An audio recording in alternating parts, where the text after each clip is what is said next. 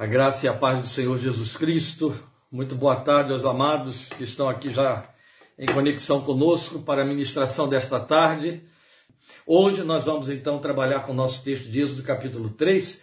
O nosso texto para a nossa meditação de hoje, na verdade, é capítulo 3 de Êxodo, versículos 7 a 9. Mas é evidente que devido à abordagem que eu vou fazer, eu vou ler a partir do versículo 4 e somente até o versículo 5, depois eu pulo ao 7 ou melhor, eu, eu salto o versículo 6. Lerei os versículos 4 e 5, Êxodo 3, versículos 4 e 5, depois 7 a 9, a 9 e em seguida nós estaremos fazendo então a nossa oração e meditando nesta palavra de Deus. Então, fazendo a leitura aí do nosso texto de Êxodo capítulo 3, versículos 4 e 5. O Senhor viu que ele, ele aqui é Moisés, né? Ele se aproximava para observar. E então, do meio da sarça, Deus o chamou: Moisés, Moisés! Eis-me aqui, respondeu ele. Então disse Deus: Não se aproxime, tire as sandálias dos pés, pois o lugar em que você está é terra santa. Pulando ao versículo 7. Disse o Senhor: De fato, ouvi Vi a aflição do meu povo, agora estou fazendo a leitura na versão revista e atualizada de Almeida. Vi a aflição do meu povo que está no Egito e ouvi o seu clamor por causa dos seus exatores. Conheço-lhe o sofrimento, por isso desci a fim de livrá-lo da mão dos egípcios e para fazê-lo subir daquela terra a uma terra boa e ampla, terra que mana leite e mel, o lugar do, cananeu, do eteu, do amorreu, do ferezeu, do eveu e do jebuseu. Pois o clamor dos filhos de Israel chegou até mim, e também vejo a opressão com que os egípcios os estão oprimindo. Este é o texto da nossa meditação para hoje. Então, vamos falar com Deus e logo em seguida considerar a nossa reflexão, a abordagem deste tema que o Senhor tem posto em nosso coração: o divino e o humano na graça. O divino e o humano na graça de Cristo. Amém. Glória ao teu nome, Deus de toda graça, bondade, de perfeição absoluta, de misericórdia, o Deus que pela encarnação de Jesus até nós chegou e se aparentou conosco, e se identificou conosco e ficou conosco. Glória seja a ti o Deus presente, o Deus que está perto, o Deus companheiro.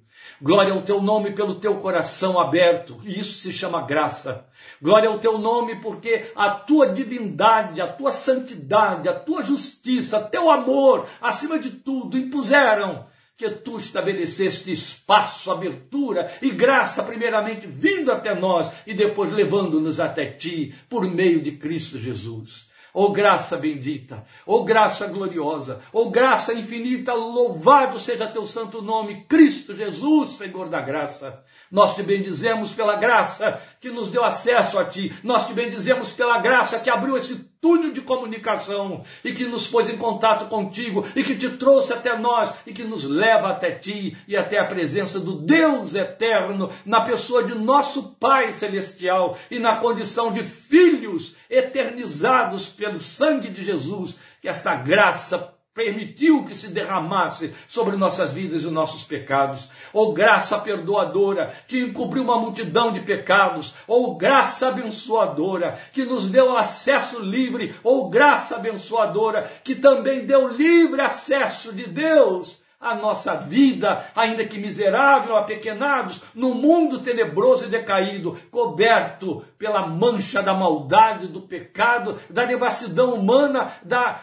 tenebrosidade satânica, ainda assim tu abriste caminho em meio às trevas e como luz, luz de Deus vieste, iluminaste todos os espaços obscurecidos e nos achaste com esta luz e nos clareaste nesta luz e nos eh, divisaste nesta luz e nos achaste. Glória ao teu santo nome, porque nos viste em graça e misericórdia. Bendito é o teu nome pela graça. Ensina-nos a compreender o caminho dessa graça e sermos minimamente rendidos, tomados de profunda gratidão. Impregna-nos Espírito de Deus do sentido desta graça bendita que nos alcançou, para que tenhamos condições de oferecer a Ti o culto devido, merecido, digno de Teu santo nome, como adoradores, tais como Tu esperas, que adoremos o Pai em espírito e em verdade, hoje e sempre. Te rogamos, esperando na tua misericórdia, em nome para a glória de Jesus. Aleluia. Amém. Amém. A graça é vasta. O apóstolo Paulo diz que ela é abundante, depois diz que ela é superabundante, depois fala que ela tem riqueza, depois fala de riquezas da graça de Deus. A graça de Deus é tudo isso de tal maneira que qualquer pretensão humana de entendê-la ou de explicá-la morre na tentativa. Fica pequenada. Mas é evidente, isso não impede que tenhamos minimamente o vislumbre do, da imensidão da sua glória, de maneira a pensar nela e nos rendermos a ela. E especialmente num tempo em que canta-se, fala-se tanto de graças, pouco entendendo-se da graça. E não é minha pretensão explicar a graça. Pelo contrário, quero apenas, à luz deste texto, que é a abertura da revelação da graça, lá nos tempos tão longínquos e idos, três mil e quinhentos anos passados, no momento em que Deus se manifesta a Moisés e tudo começa, tudo começa ali, ao pé daquela sarça que arde, naquele monte de, do, no meio do deserto, o Arebe do Sinai, glória a Deus, nós temos de ver ali já o germen da graça, os princípios da graça, a comunicação da graça que nos alcançou.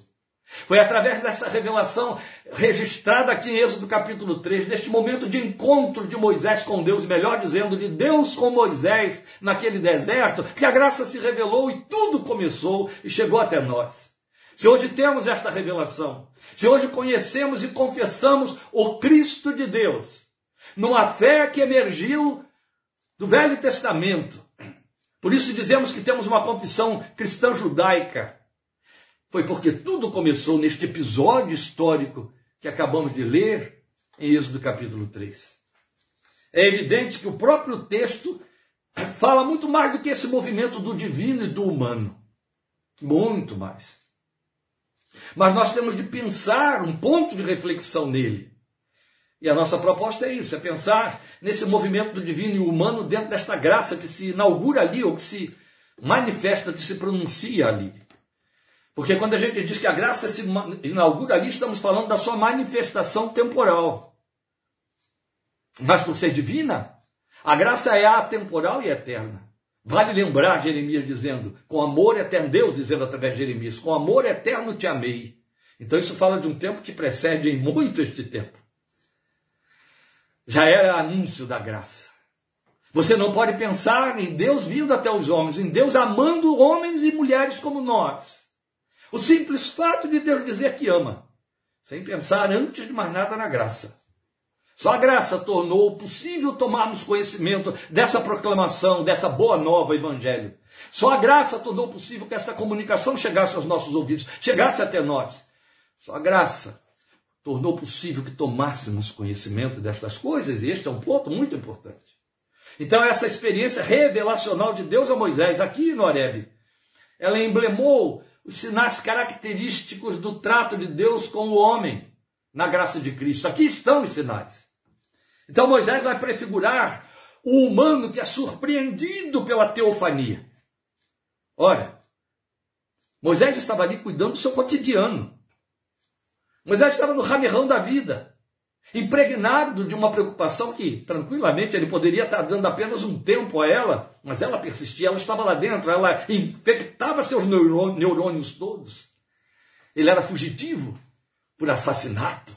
Ele havia matado um egípcio e havia fugido para ali, para as terras onde encontrou seu sogro, e lá ficou refugiado. Mas de repente, no meio desse ramirrão, desse cotidiano impregnado de inquietação e culpa, surge algo totalmente sobre-humano, literalmente divino. Surge o próprio Deus. Ele surge através de uma forma. É um fogo que surge, aparece do nada em cima de uma planta que, ao cheiro de um fogo, vira palha. Uma sarça oleaginosa, seca no deserto, Seca no sentido de não estar com as folhas verdejantes, mas ela era oleaginosa, e um fogo surge no meio dela. Natural alguém pensar um fogo espontâneo como esses próprios dos desertos e dos verões, aqui no Brasil, né? Nos descampados brasileiros, da mata. E era isso que estava acontecendo ali. Mas havia um fator todo em comum. O fogo poderia, em um dado momento, ser comum, previsível, ainda que sem um ponto focal. Mas o fogo numa árvore que só por ser árvore, e tanto pior, oleaginosa, não se queima, apenas o fogo está lá e ela continua intacta. Aí já tem algo de assombroso, de incomum, algo que significa, no mínimo, opa, deixa eu ver isso melhor. Estou entendendo bem o que meus olhos estão me mostrando ou está havendo uma brincadeira aqui? Uma miragem de deserto. E quando ele tem a pretensão de ir lá para confirmar isso, para tentar minimamente entender que tipo de fogo é esse que arde, mas não queima? Ou acende, mas não arde? Esse fogo fala. Ou uma voz se faz ouvir de dentro das chamas. E aqui já temos uma beleza tão extraordinária, não é? No meio de um fogo, uma voz fala. Alguém já disse que o conceito de tormento, de mente culpada, é como uma chama acesa que arde dia e noite sem parar. Causa os desconfortos próprios do calor do qual você não tem como se proteger e fugir. Você quer uma sombra de abrigo, mas o calor que persegue está lá, a mente culpada. E Deus se manifesta através de um fogo mais intenso, vívido, figuradamente ou literalmente físico, mas que não queima. E a sua voz se faz ouvir no meio desse fogo. Para tirar as angústias e trazer paz. Outro tanto, nós vamos ver a Bíblia mostrando em outros lugares a sua voz ribombando como trovões, ou falando através da brisa suave que vai consolar o coração de Elias dentro de uma caverna. Aqui está a primeira manifestação da graça. Há um fogo que te atormenta, eu tenho um outro que o consuma, consome e acaba o teu tormento. E então ouve-se a voz. O que nós queremos frisar aqui é que a primeira manifestação divina na graça é a voz. A primeira manifestação divina é a voz, e a primeira resposta já provocada pela graça no homem é ouvir a voz. E a voz que fala atrai para que para atrai o desejo de ver. Porque se eu ouço, eu creio que não é uma miragem, que não é uma alucinação auditiva. E porque eu creio, aí eu estou apto para ver. Estes já são os dois primeiros movimentos aqui do divino e do humano. Mas Tomemos ciência de uma coisa, meus queridos irmãos. Quem deu o primeiro passo foi Deus. Quem estabelece os primeiros movimentos na graça é Deus. E mesmo o movimento resposta do homem já são induzidos pela graça e partem de Deus. Isso é lindo. E aqui nós temos isso, Moisés representando a mim e a você, como seríamos nós de igual maneira, reagindo a essa manifestação divina. E nunca vai ser diferente. Sempre haverá um despertar que parte de Deus indo ao encontro do homem lá onde ele está. Há uma manifestação divina que evoca, que fala de forma direta e pessoal. Isso não quer dizer que sempre que Deus despertar alguém como despertou a mim e a você, teremos de ouvir uma voz de um invisível evocando o nosso nome. Não. Mas o que fica por detrás o que ficou emblemado aqui na experiência e nesse contato de Moisés com Deus foi que a manifestação divina evoca, ela chama, ela fala de forma direta e pessoal. Ela fala de uma forma muito mais profunda, convincente e audível do que a voz que sensibilize os dispositivos auditivos que foram por Deus criados em nosso organismo. Na verdade, é uma voz que fala ao coração. E ela fala de forma tão pessoal que é como se alguém nos chamasse de forma repetitiva pelo nosso nome. Então, somos atraídos. E Moisés é atraído, mas ao mesmo tempo ele é advertido a como se aproximar. E isso aqui é um outro ponto de destaque importante nesse movimento do divino e do humano. Porque o humano, inevitavelmente, ouvindo o chamado, ele vai com tudo que tem. E ele pensa, e aí pretendem muitos que é assim que deve continuar, que permanecer com tudo que tem. Porque atendeu a evocação que a graça fez. Não. A mesma voz que chama, ela orienta. Ela diz: alto lá, cuidado. É para vir sim. Mas veja como você vem. Descalça seus pés. Descalça as sandálias dos seus pés. Foi isso que Deus disse para Moisés. Continua sendo assim. O homem é atraído, mas advertido quanto a como se aproximar. E é só isso, é descalço, porque esse descalço representa minimamente entregue.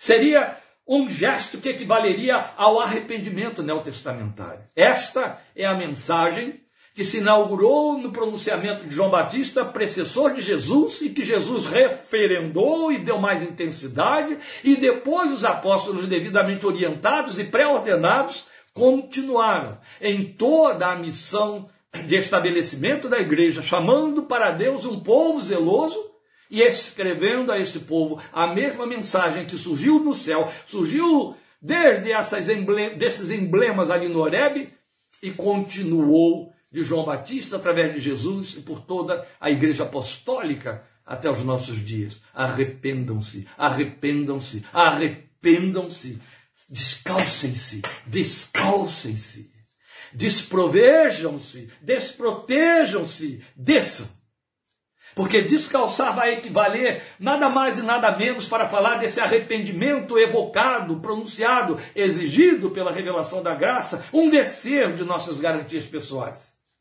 Porque o que calça o humano é o seu entendimento. Sabe?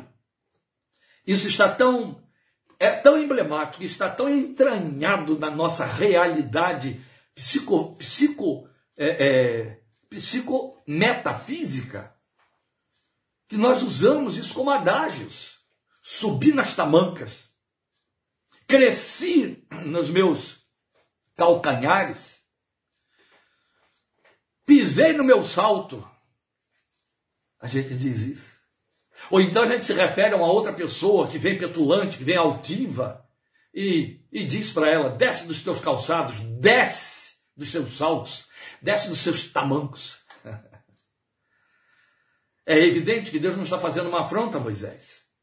Fomos nós que, através de uma herança, como muito bem colocadamente disse o, o pai, o cabeça da psicanálise analítica, Carl Jung, os arquétipos da humanidade que torna, formaram uma herança neurológica e nos leva a conduzir-nos debaixo da influência desses arquétipos, isso se traduz numa verbalização cotidiana. Então, aquilo que Deus estabeleceu para Moisés, dizendo: tira as sandálias dos seus pés, hoje está vertido para nós como desce das suas tamancas, descalce-se, desce dos seus sapatos. Porque vai significar isso. Tire a altivez. Tire aquilo que te calça, que te dá garantias que faz você se sentir senhor de si. E aqui está uma outra significação que também cumpre arquétipos. Nos dias em que o Novo Testamento foi produzido, uma diferença singular que existia em dois tipos sociais de seres humanos era notória. Um calçado e outro de pés nus. O calçado era aquele que ordenava e era servido pelo que tinha os pés nus. Nenhum servo poderia chegar à presença do seu senhor calçado. Ele tinha de chegar descalço. Somente o seu senhor poderia permanecer calçado na presença de uma outra pessoa. E somente quem era senhor, quem podia se equiparar, estar no, no, nos níveis de igual para igual, mantinha-se calçado diante dos outros. Era assim. Ainda assim, a cultura judaica amplificou isso de tal maneira E nós ainda herdamos isso, muitas donas de casas têm este zelo. Você vai para Rio Branco, no Acre, isso é cultural. Ninguém precisa dizer, tire os calçados e deixe do lado de fora antes de entrar na minha sala. Já está impresso na cultura do povo. Ninguém entra numa casa sem se descalçar ali. Os judeus também, de igual maneira, descalçava-se antes de entrar, adentrar a casa do seu anfitrião. Seria um insulto imperdoável, uma insolência entrar com o calçado que veio de fora. Aqui em casa é quase assim, sabe? Quanto a mim, é evidente que outras pessoas, a gente faz vista grossa, a gente deixa que entre descalço, mas vai eu andar aqui por fora e, e entrar na sala da minha esposa sem trocar os calçados do lado de fora. Mas felizmente permite que eu entre calçado. Nessa nossa cultura, na cultura judaica, na cultura de Rio Branco, no Acre, você continua descalço dentro de casa essas pequenas figuras, elas remontam a esses arquétipos que nasceram aqui. Mas para nós hoje, meu amado, minha amada, diante desse texto, neste momento de reflexão, revela algo sublimemente maior. A graça sempre vai dizer para o homem: pode chegar, quer se aproximar, eu vou deixar você se aproximar, mas descalço. Fique descalço, descalce-se, desça das suas garantias pessoais, da sua posição e de coisas que esse calçado representa. Na verdade, aqui minimamente é com que ficaremos com esse mínimo significa despoje-se. Chegue como você deve estar diante de um Senhor, de alguém que é maior. Faça isso. O Novo Testamento retraduziu isso dizendo: arrependa-se. Aqui eu tenho uma oferta para você, mas se arrependa para recebê-la. Mude o seu entendimento. Arrependimento é uma palavra que traduz um vocábulo grego de uma beleza que o nosso verbo esvaziou totalmente. Metanoia. Mudança de pensamento, ultrapassar a mente que temos. Meta é ir além, noia, mente. Ultrapassar o entendimento que temos. ah, graça maravilhosa, ela sempre vai dizer isso para mim e para você. Chegue-se a Ele. Esvazie seu entendimento. Mude o seu pensamento, os seus conceitos básicos, até mesmo aqueles que te movem a vir diante dele. Abre mão deles. O primeiro que te move é a vontade. Você está trazendo uma vontade impressa, você está trazendo uma vontade condensada no seu coração que vai verter na palavra chamada oração. Você vai expor a sua vontade. Não, metanoia, mude esse entendimento. Nem mesmo a sua vontade, o motivo da sua oração traga. Deixe de fora, apenas venha. O resto ele faz. Aleluia. Glória a Deus. Mas há ainda um outro movimento do homem, que vai bem dentro dessa linha do que eu acabo de dizer, e que só o versículo 9 mostra para nós, que é quando Deus diz para Moisés: Ouvi o clamor do meu povo. O clamor já estava lá. Mas, bem à luz do que a Bíblia revela para nós, eu vou citar hoje aqui, Deus já estava se antecipando a ouvir o clamor. E é interessante porque esse clamor não aponta uma reunião de oração, não diz que, que o povo de Israel se reunia em grupo, em grupo de oração de culto para clamar.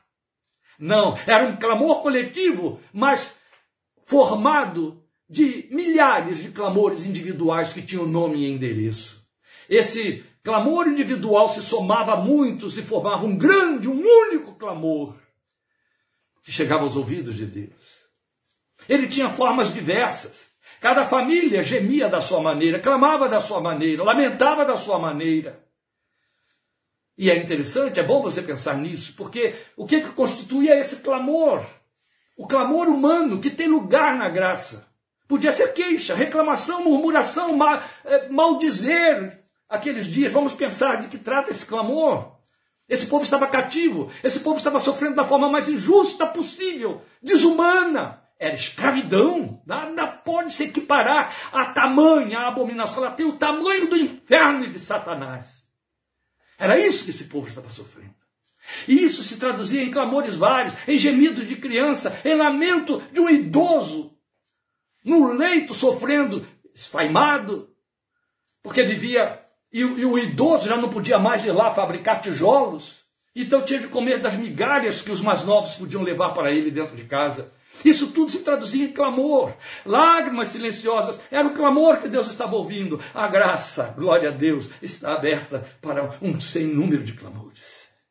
Quando se clama a Deus, o clamor chega até Ele.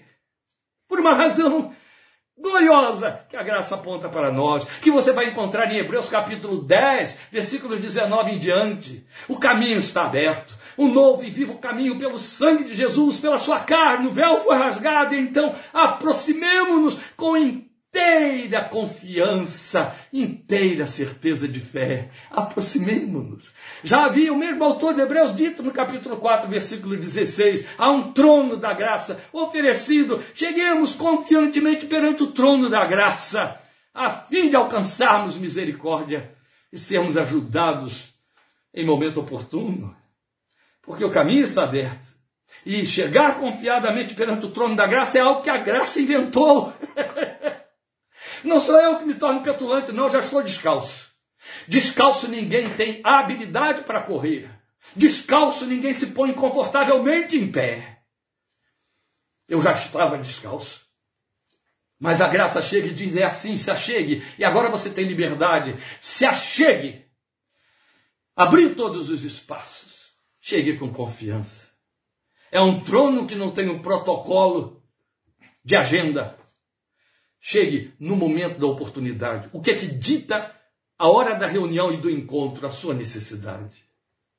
É ela que diz: a porta está aberta, chegue, vamos conversar. Então, para o movimento humano, o clamor, e aqui já é a graça operando, há uma cadeia de ações divinas que lhe corresponde. E é sobre essa cadeia de ações divinas que a gente tem de começar a falar agora, que a graça mostra o divino dentro da graça, esse envolvimento divino em resposta ao clamor. A primeira coisa você vai ver aí, ela está pontuada para nós no versículo 7. Eu vou pontuar por conta do tempo para poder aqui otimizar esse tempo, porque a riqueza que empolga do texto pode me levar a extrapolar tudo que eu não quero extrapolar hoje, nem deu. Então eu vou já pensar esses movimentos do divino nessa graça para que a gente possa otimizar mais há pelo menos aqui três verbos que o versículo 7 mostra para nós. Vi a opressão ou a aflição do meu povo. Ouvi o seu clamor. Conheço-lhe o sofrimento. Isso é lindo. Isso é graça. A primeira reação divina ao clamor é Deus vendo. Ele vê. Quando nossa fé se apercebe dessa verdade, ela cresce. Nos escondemos atrás de uma falsa piedade que a graça não nos permite ter, porque a graça não atua por conta de encontrar lugar de piedade no meu ou no seu coração. Pelo contrário, a graça só veio ao nosso encontro porque nos achou em pecado. Eu não vim chamar justos, disse Jesus, eu vim chamar pecadores ao arrependimento. Então não há por que eu me escorar atrás de falsa piedade ou pietismo dizendo, não, imagine, imagine eu sendo visto por Deus, Deus ocupar toda a sua majestade, majestosa divindade para olhar para mim. Existe a vaidade espiritual que vai no outro extremo. Ela é bem própria de Satanás, não é? Ela pega a graça, deforma a graça e diz: a graça me tornou perfeito, tão bom e tão bonzinho que eu estou um objeto de atração divina. Ele está me vendo o tempo todo. Não, não é isso. Isso é de, depreciar a graça, deturpar a graça. A graça me vê no meu estado de pecado, a graça me vê no meu estado de necessidade. Deus me vê porque o que chamou a atenção em mim, a Deus, chamou a atenção de Deus quanto a mim, foi minha carência, minha fraqueza, minha queda, meu pecado. Nenhuma virtude. A virtude é apenas a adoração que eu dou a Ele. Mas o chamariz é a minha carência. Quando Jesus diz claramente para os religiosos fariseus: Eu não vim chamar justos, eu não vim chamar sãos, mas vim chamar pecadores e enfermos. O que ela está dizendo é: essa perfeição humana não atrai a graça. Já dissemos, e na mensagem de domingo passado que eu recomendei que você procure no YouTube, frisamos isso em 1 Coríntios 1, de 27 a 29, que Paulo deixou claro ali para nós. Deus chamou você porque você não tinha nobre nascimento, que não tinha força, não era sábio, não era poderoso. Ele nos alcança a nossa fraqueza, é nela que ele nos vê. Por isso que Agar deu a Deus este nome. Adonai Elroi, aquele que me vê. Ele é o Deus que me vê. Foi Agar quem disse isso para nós. Deus me vê. E agora está ali Moisés experimentando isso de forma tão linda. 400 anos depois, está lá Moisés vendo como isso é verdadeiro. Deus me vê. Olha, Ele é aquele que me vê. Ah, o que, que a graça vê? O que que Deus, pela graça, vê quando clamamos? Que lindo, né? Lembra, eu acabei de dizer a graça nos move a clamar e Deus ouve que esse clamor é multiforme. Tem, é, é multifacetado e Deus tem o poder extraordinário de discernir, identificar som, voz no clamor, mesmo quando ele não traduz palavras ou não se traduz em palavras. Agar falou: Deus me vê, Ele é aquele que me vê. Estou banida no deserto, meu futuro é uma desgraça, mas olha, Deus me viu nesse contexto. Ele é aquele que me vê e tudo muda. Mas depois nós vamos ter o Novo Testamento mostrando a graça encarnada, Cristo Jesus, vendo, em resposta a clamores não falados. Lembram? Quando ele vai entrando na cidade de Naim, ele vê um cortejo e vê que junto ao caixão que está sendo levado, certamente sobre os ombros de quatro pessoas, quatro homens, há uma mulher que devia estar soluçando devastadoramente, quem sabe tocava naquele caixão várias vezes. Ele olhou, ele viu aquilo. Não foi o primeiro enterro, não seria o último, não foi o único que Jesus viu. Mas havia algo que, sabe, quando ele vê, ele, ele vê com os ouvidos. A graça faz Deus ver com os ouvidos. E ele ouviu os gemidos daquela mulher. Então ele viu a viúva que saía da cidade de Naim nesse enterro de seu filho. Isso foi suficiente para que ele chegasse até ali e mudasse esse contexto. Ele viu aquele aleijado no tanque de Betesda. Presta atenção lá na narrativa de João capítulo 9. E o que você vai ver ali é que Jesus se move na direção daquele homem que desejava ser jogado nas águas para ser curado, conforme a crendice da época. Jesus o viu e, movido de compaixão, foi até ele. Mas é bonita a Bíblia mostrar que Jesus viu Zaqueu em cima de uma figueira. Jesus estava coberto de pessoas ali, cercando para todos os lados, tendo que prestar atenção por onde anda, olhando os que estão ali correndo com ele e ouvindo o tempo todo. E porque não podia competir com aquela gente toda maior do que ele. O texto diz que ele era de pequena estatura. Eu diria que Zaqueu era de baixa estatura no contexto dos judeus.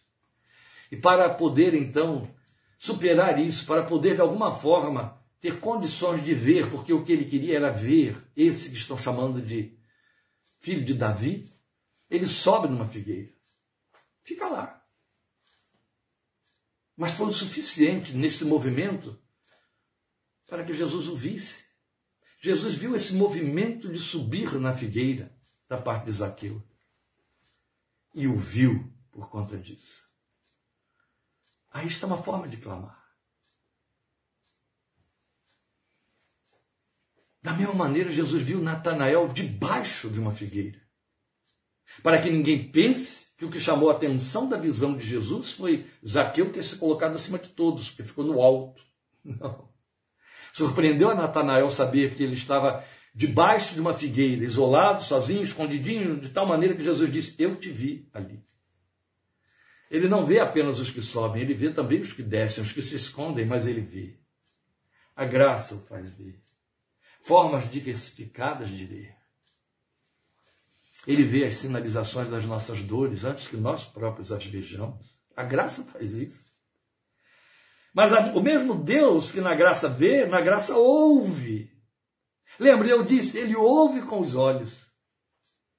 Ele, ele vê com os ouvidos. E agora eu posso dizer a você, ele ouve com os olhos. porque nem sempre palavras são pronunciadas. Ele disse: Eu ouvi o clamor do meu povo. Mas o Salmo 102, versículos 19 e 20 diz que ele ouve gemidos. Você sabe que é, é, um, é uma reação, é uma situação de reação é, é, é paradoxal, o gemido. Quando você ouve um gemido, você tem dois movimentos possíveis. Ou se afasta da fonte do gemido para se poupar de sofrer ou para nos comprometer, ou corre até lá para mitigar a causa do gemido ou tentar. Bem, Deus faz sempre o segundo movimento. Ele corre até lá. E o Salmo 102 diz que ele ouve os gemidos dos que estão abatidos. Esses gemidos ele recebe como oração, porque na verdade a oração é uma verbalização nossa com a pretensão consentida e orientada de ser ouvidos por Deus. E então, quando você pensa em orar, você pensa em verbalizar muitas coisas. Mas que lindo, não é? Deus ouve gemidos. Eu já contei em vários lugares, porque são coisas que marcam a gente para sempre. Uma experiência muito bonita no Rio de Janeiro. No tempo do governo do Sarney, tivemos uma experiência trágica na nossa economia, vocês vão lembrar disso, com aqueles congelamentos, etc. Então, os ônibus que normalmente fazendo o trânsito nas cidades metropolitanas do Rio viviam, sempre vivem cheios, sobrecarregados. Você assiste aí pela televisão, você que é do interior de São Paulo, que tem o privilégio de não ter ônibus lotados, você vê como que os veículos lá públicos são sempre lotados, lotados. É o caso da cidade de São Paulo, capital. E aquele tempo, por causa do congelamento, os ônibus pareciam latas de sardinha com a tampa aberta. Era gente, né? Você entrava e às vezes descia sem querer. Você era levado pelo povo, que, te empurrava lá para dentro, quando conseguia entrar. E num daqueles dias de verão intenso, eu entrei desse jeito, num ônibus daqueles que você tem que ter o cuidado de não levantar o pé, porque se levantar não encosta mais no chão, porque no ônibus tem muitas outras canelas ocupando o mesmo lugar. E eu fiquei bem em pé, bem na direção em que havia uma senhora com um menino de uns nove anos, deitado sobre o seu colo, com um tampão no olho, e gemendo, chorando, gemendo, chorando. O choro tinha mais gemido do que lágrimas. E a gente percebia, naquele calor insuportável, que aquela criança estava cheia de dor. O que havia acontecido naquele olho eu não sei, mas havia muita dor. E olhar aquela mãe segurando aquela criança naquele colo era ver o rosto de um desespero de uma aflição, uma angústia saía pelos olhos daquela mãe olhando aquele filho que gemia e balançava a cabecinha, gemia, era muita dor. Eu estava em pé, bem naquela direção. E pensei muito depressa. Senhor, nós somos mais de 50 pessoas, talvez 60 dentro desta condição. Eu não sei quantos servos teus estão aqui dentro. Mas eu estou aqui. Eu sei que há um. Um eu sei, sou eu. Eu estou aqui. E tu dizes na tua palavra que os teus olhos estarão atentos para a oração que se fizer neste lugar, o templo do teu espírito. Aqui está uma criança gemendo, certamente com dores terríveis. Essa viagem vai ser longa. Tu és poderoso para mover o teu espírito ali onde essa dor está, como um poderoso analgésico e fazer essa dor cessar. Só disse isso ali em pensamento, olhando para a criança, e falei: Senhor, faz cessar agora essa dor. o extraordinário aconteceu. Extraordinário para mim, amados, não para ele. Para ele é corriqueiro. Eu acho que a oração não tinha passado ainda do teto do ônibus. E eu vi o menino relaxar. E gotas de suor começaram a brotar da sua testa, no rosto. A mãe olhou assim para ele, mas ele estava respirando leve. Aí ela ajeitou ele melhor. E não deu, né? As lágrimas começaram a descer por aqui. Eu só disse, glória ao teu nome. Oh, aleluia! Ele ouve gemidos, ele tem uma capacidade extraordinária de traduzir os gemidos e responder a eles. Ele ouve com os olhos. Por isso é que há uma desconexão. Em 2 de Crônicas 7, 15, na oração de Salomão, quando ora a respeito do templo, os teus ouvidos estarão atentos. ouvidos que veem. atentos à oração deste lugar. Quais formas de oração sensibilizam os ouvidos do nosso Pai Celestial? A graça responde: qualquer uma. Palavras, lágrimas, gemidos, silêncio, sim, e muito mais. Cuidado. Por conta dos nossos, nossos dogmas evangélicos, dizer que quem reza não é ouvido por Deus, especialmente porque está endereçando, está mandando para outro endereço aquilo que está dizendo. Cuidado. A graça é mais, a graça é muito maior. A graça discerne o conteúdo, entende? É Deus que acha o endereço. Estão errando os alvos, estão no escuro tateando, procurando a quem possam achar. Estou aqui, ó, ó, estou aqui, estou aqui. Eu me deixaria achar. Oh, aleluia! Glória ao seu nome! E outro tanto ele foi dizer em Isaías 65, 24, ainda será que antes que clamem, eu ouvirei. Isso é glória, isso é graça, aleluia. Jesus disse isso. O Pai sabe do que vocês necessitam antes mesmo que digam a Ele, Mateus 6,8, aleluia. É a graça que ouve. Ele disse: Ouvi o gemido do meu povo, ouvi o seu clamor, aleluia. Glória a Deus. Por isso que Davi, o homem da graça na lei, mil anos antes disso tudo aqui ter sido escrito, ele disse no Salmo 139, ainda a palavra não me chegou à boca, e tu já conheces, Senhor, de longe entendes o meu pensamento. Ah, como é lindo isso, não é? De longe entende o meu pensamento. A forma de Deus ouvir não tem correspondência humana. É essencialmente divina é algo que só Ele sabe fazer. Muito além do nosso entendimento. Oh, aleluia, aleluia, aleluia. E a terceira reação, ela é uma inevitabilidade para Deus.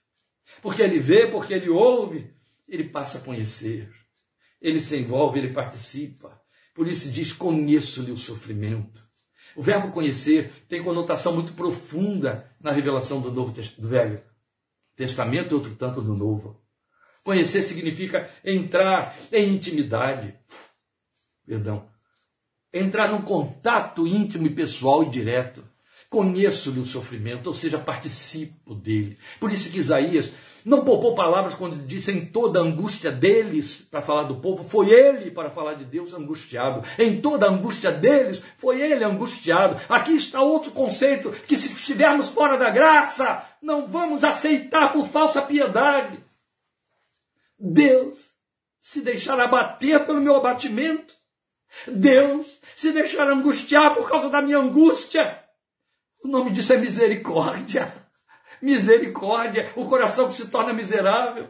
Sabe o que é misericórdia no coração de Deus? É um coração que se humaniza. Oh, meu Deus, como isso é profundo intenso.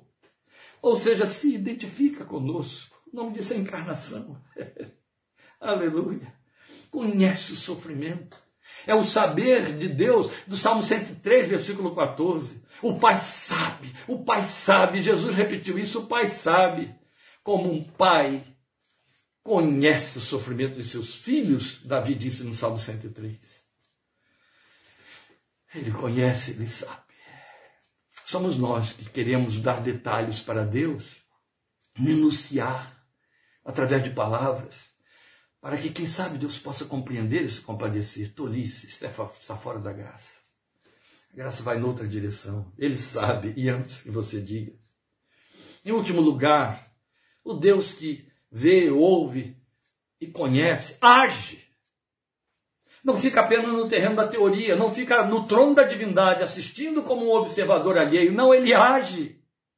Aí nós temos as atitudes divinas que apontam para a participação de Deus na graça, as participações que ele impôs a si mesmo a nosso favor. Quando ele declara para Moisés que ele viu, ouviu e sabe do sofrimento, ele vai dizer logo de imediato no versículo 8: Por isso desci para livrá-los. não me restou outra opção a não ser descer para livrá-los. Bonito verbo, não é? Ele poderia ter dito: Por isso me aproximei para livrá-los. Não. Esse verbo tinha um compromisso revelacional muito grande, tinha que ser usado aqui. Desci! Desceu da onde? Deixou o esplendor de sua glória, sabendo o destino aqui. Ainda que sendo Deus, não usou por usurpação o fato de ser igual a Deus, mas desceu, tomou forma de homem e forma de servo, uma vez humano. E na condição de um servo humano, padeceu a morte, morte de cruz. Por isso Deus o exaltou soberanamente. E lhe deu um nome que está acima de todo nome. Para que ao nome de Jesus a graça se dobre todo o joelho dos que estão na terra e nos céus. E toda língua confesse que Jesus Cristo, Deus que desceu, é Senhor. Aleluia. Aleluia. Desceu.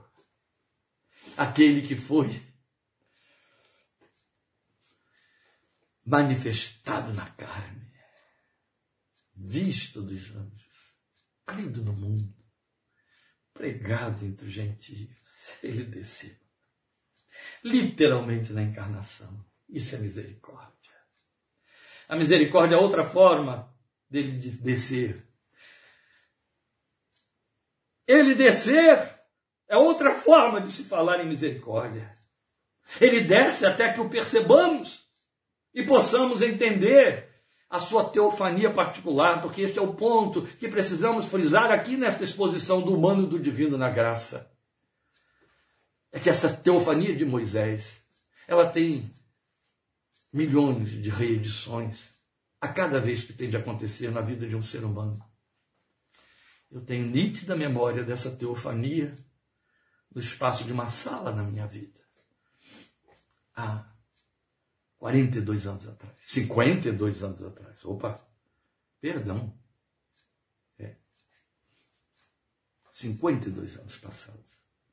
E ela continua sendo assim. Há uma teofania particular. Há um descer que acontece com cada um de nós. Mas há algo muito importante a dizer aqui, aqueles que já experimentaram essa teofania e hoje, então, estão diante do trono da graça. É o fato de que ela não cessa.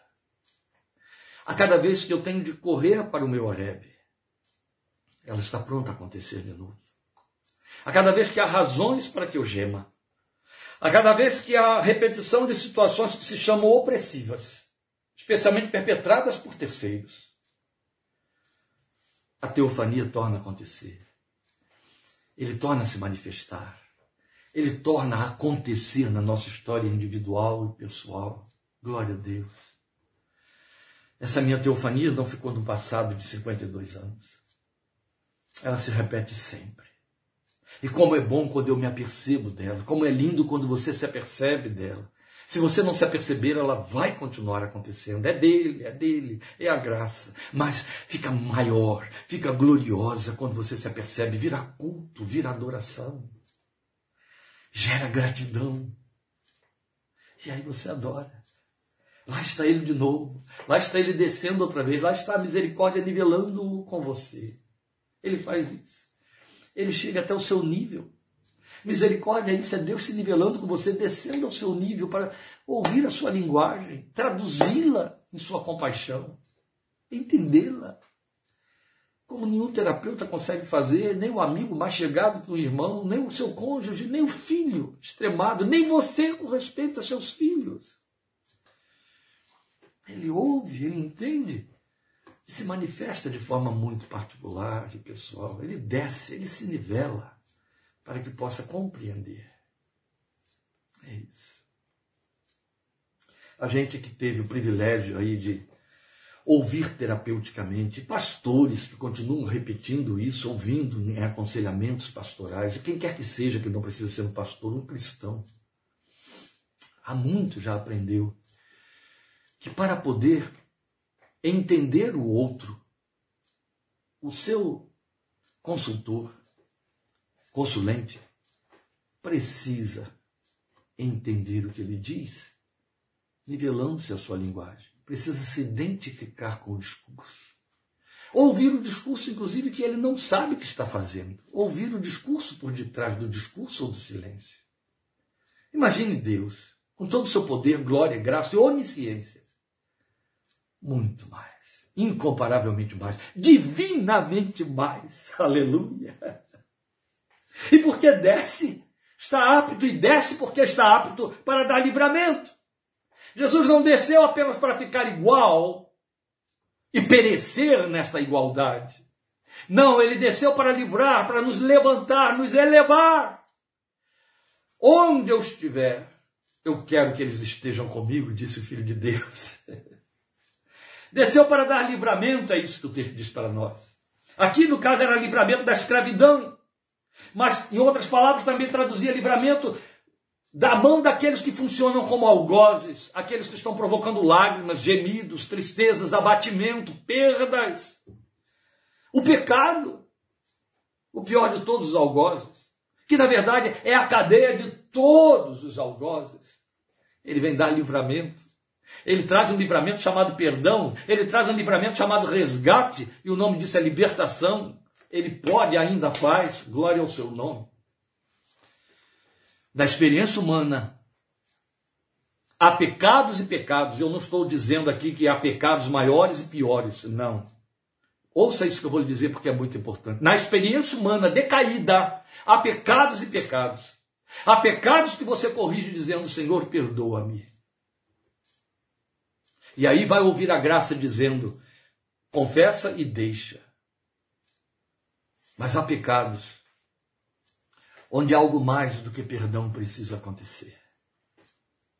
Na experiência humana, há uma ordem de queda, há uma significativa queda da estrutura, da dignidade, dos valores da humanidade, dos valores pessoais, dos valores aceitos, aplaudidos pela sociedade.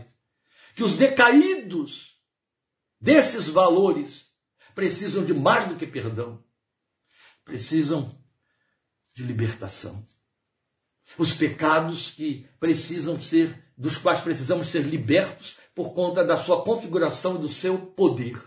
Entende? Glória a Deus, a graça é isso, a graça abre esse espaço. O mais vil pecador, nossos hinos cantam, encontra um lugar nessa graça para falar não de um pecado pior ou maior, mas de um que produz um sofrimento inconcorrível, do qual ninguém consegue apenas sair por receber perdão. Precisa ser liberto, liberto. Eu não vou enunciá-los aqui, mas você sabe das coisas de que eu estou falando. A graça traz isso, livramento a isso. Sabe, o perdão, ele livra. Quando a Bíblia fala que se confessarmos os pecados, ele é fiel e justo para nos perdoar os pecados, acrescenta, e nos purificar de toda injustiça. Ele limpa. Para isso, nós temos as, as, os emblemas formados pelos milagres de Jesus quando curava leprosos. O leproso tinha dois problemas. Ele tinha um problema físico e um problema moral, religioso.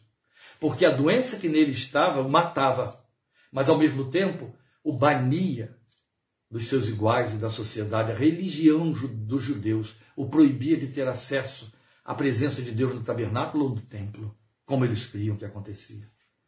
Então, quando Jesus curava um leproso, era lindo, porque você via a configuração completa do que acontece conosco pela graça. A cura do que o pecado causa, da dor que o pecado faz, e a purificação da má aparência, do mau cheiro, do mau aspecto, da ambiência que ele produz. Aleluia! É a graça que faz. Ele dá livramento, perdoa e livra, perdoa e livra, solta as ataduras, solta as cadeias, e o ser humano volta a ter dignidade, levanta a cabeça muito melhor do que estava antes, porque antes poderia ter perdido a dignidade de ser aceito, amado, de ser respeitado como filho dentro da sua família. Mas para aí, mas quando você recebe o perdão e a libertação do Filho de Deus, você ergue a cabeça exaltado acima dos outros. Você fica acima dos anjos porque se torna filho de Deus, co-herdeiro com Cristo Jesus, herdeiro de Deus, glória a Deus. Isso se chama erguer o abatido. Quando ele diz aí que veio livrar, veio livrar e vai fechar, no versículo, é, é, no versículo 10, 8, vou tirá-los dessa terra para uma terra que, que mana leite e mel, essa promessa que a graça traz, ela acontece na nossa vida. Ela fala de exaltação, de livramento, uma vida exaltada até a ressurreição. Porque ele nos livra, não é apenas isso, não é apenas para estarmos posicionados como filhos de Deus, elevados da posição de criatura a filhos, depois servo, depois cooperador, mas também da morte física para a ressurreição em glória. Isto é a exaltação que a graça traz dentro dos benditos movimentos de Deus a nosso favor. Louvado seja o seu nome. Meus amados, é evidente que o nosso rico texto de Êxodo 3, de 1 em diante até o 17, continua a leitura, muito belo, que fala de mais movimentos de Deus e do homem, o homem ali representado por Moisés e Deus, exatamente o outro personagem que ali com ele está falando, é muito mais rico, mais vasto. Vai além, nós é que não podemos ir além, não temos esse espaço. Mas o meu desejo é que esta palavra que você acabou de receber hoje Abra no seu coração esse lugar de adorador, profundamente grato, impactado, que consegue rever todos esses movimentos de Deus na própria vida e se rende para cultuá-lo e adorá-lo como ele quer e é digno de receber. Deus te abençoe. Guarde em seu coração esta palavra e a faça produzir frutos na sua vida. Passe para outros para abençoar esses outros. E assim, a bênção de Deus seja sobre a sua casa, sua família e sua vida em particular e pessoal. O Senhor te abençoe e te guarde. O Senhor faça resplandecer o seu rosto sobre você e tenha misericórdia de você. O Senhor sobre você levante o seu rosto e lhe dê paz em nome de Cristo Jesus, autor e consumador da nossa fé. Estejamos juntos, se Deus quiser, domingo que vem. Espero que estarei fazendo uma cirurgia de catarata esta semana. Eu espero que ela não me atrapalhe em nada para os preparativos de domingo. Já me disseram que não vai atrapalhar. Amém. Estaremos juntos em nome de Jesus no próximo domingo. Deus te abençoe e guarde para a glória dele. Obrigado por sua participação e companhia. Amém.